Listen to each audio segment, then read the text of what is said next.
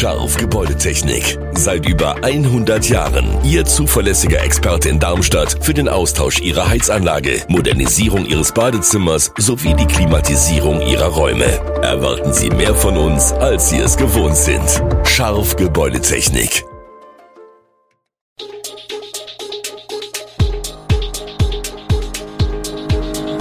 Gude, unser morgendliches News Update. Das Wichtigste aus Südhessen für Sie im Überblick. Guten Morgen aus Darmstadt in diesem 1. Februar. An Flughäfen und im ÖPNV wird gestreikt, Darmstadt fehlen fast 3000 Sozialwohnungen. Und was über die Missbrauchsfälle an der EKN bekannt ist, das und mehr heute im Podcast. Flugpassagiere müssen an diesem Donnerstag starke Nerven haben. Schon am späten Mittwochabend hat die Gewerkschaft Verdi mit ihren Warnstreiks bei der Luftsicherheit begonnen. Aufgerufen sind die Beschäftigten an den Kontrollstellen von elf größeren Flughäfen außerhalb Bayerns. Den Auftakt machte Köln-Bonn, wo nach Auskunft von Verdi die Nachtschicht der Fluggastkontrolle nicht zum Dienst erschien. Etwa 80 Prozent der Flugbewegungen, die in Köln-Bonn für Donnerstag geplant waren, wurden dort abgesagt. Verdiman Tarim rechnete damit, dass dieser Anteil im Tagesverlauf noch steigen würde. Noch gravierender sind die Folgen an den Flughäfen Berlin, Hamburg und Stuttgart, wo alle Starts abgesagt wurden. In Düsseldorf war es nur ein Drittel. In Frankfurt will der Hauptkunde Lufthansa den Großteil seines Programms einschließlich der Fernflüge aufrechterhalten.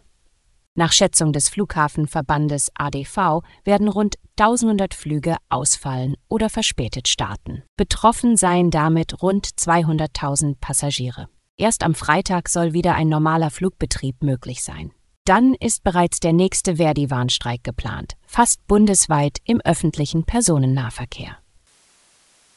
Die Stadt Darmstadt baut weiter Sozialwohnungen. Das haben Magistrat und Stadtverordnete beschlossen.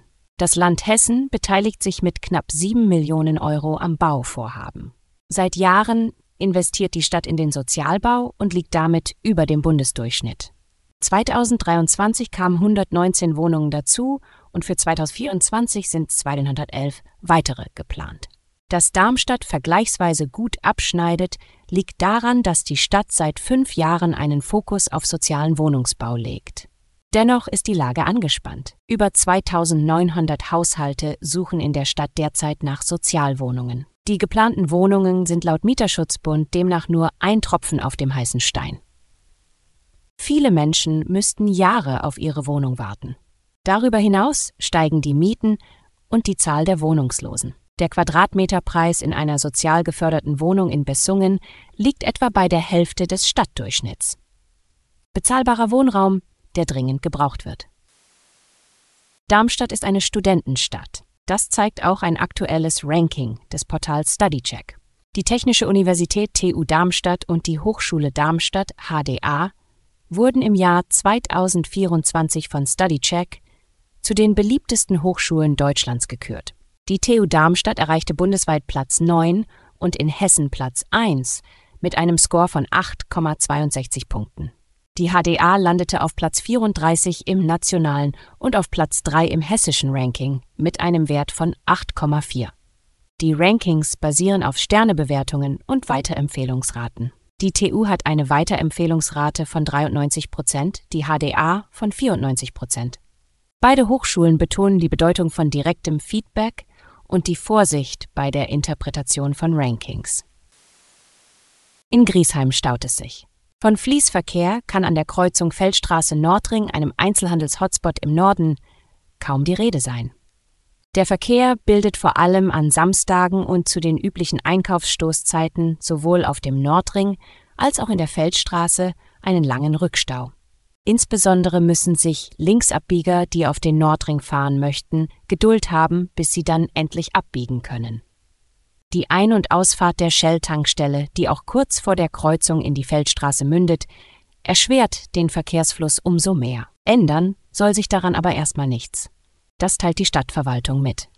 Die Überlegung, den Verkehr durch eine Ampelschaltung zu kontrollieren und ihn damit besser takten zu können, verwirft die Stadt Griesheim. Dabei ist das Problem der Stadtverwaltung bekannt, sie hat sich damit schon beschäftigt, jedoch noch keine Lösung gefunden. 45 Fälle von sexuellem Missbrauch sind innerhalb der evangelischen Kirche in Hessen und Nassau aus den Jahren 1945 bis 2020 aktenkundig. Diese Zahl nennt die unter anderem Südhessen umfassende Landeskirche in einer Stellungnahme zu der Studie Forschung zur Aufarbeitung von sexualisierter Gewalt und anderen Missbrauchsformen der evangelischen Kirche in Deutschland. Die Täter seien überwiegend Pfarrpersonen. Deutschlandweit sind laut Studie Missbrauchshandlungen an 2225 Kindern dokumentiert, verübt durch 1259 Beschuldigte, wobei nur Taten durch haupt- oder ehrenamtlich bei der EKHN beschäftigte Personen an minderjährigen Opfern untersucht wurden. In einer Hochrechnung ergebe sich eine Zahl von 9355 Betroffenen bei geschätzt 3497 Beschuldigten so die Studienautoren.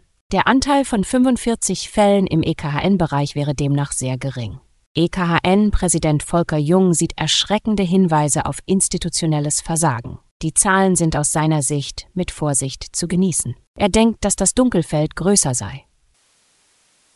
Sie soll Anreize für illegale Migration senken, den Verwaltungsaufwand bei der kommunalen Flüchtlingsbetreuung reduzieren sowie den Kampf gegen Leistungsmissbrauch und Schlepperkriminalität stärken. 14 von 16 Bundesländern haben sich nun auf ein einheitliches Vergabeverfahren und gemeinsame Mindeststandards für eine Bezahlkarte für Geflüchtete geeinigt. Es sei eine guthabenbasierte Karte mit Debitfunktion, aber ohne Kontobindung, erklärte der Vorsitzende der Ministerpräsidentenkonferenz Hessens Ministerpräsident Boris Rhein. Damit soll ein Teil der Leistungen künftig als Guthaben statt mittels Bargeld ausgezahlt werden. Ein Einsatz im Ausland und Überweisungen seien ausgeschlossen. Damit unterbinde man den Geldtransfer in Herkunftsländer und erleichtere die Kommunen erheblich. Jedes der 14 teilnehmenden Länder könnten selbstständig über zusätzliche Funktionen entscheiden, auch die Sperrung bestimmter Branchen, etwa Glücksspiel, veranlassen. Bayern und Mecklenburg-Vorpommern gehen bei der Vergabe einen eigenen Weg. Alle Infos zu diesen Themen und noch viel mehr finden Sie stets aktuell auf echoonline.de. Gute Südhessen ist eine Produktion der VRM von Allgemeiner Zeitung, Wiesbadener Kurier, Echo Online und Mittelhessen.de. Redaktion und Produktion die NewsmanagerInnen der VRM. Ihr erreicht uns per Mail an audio.vrm.de.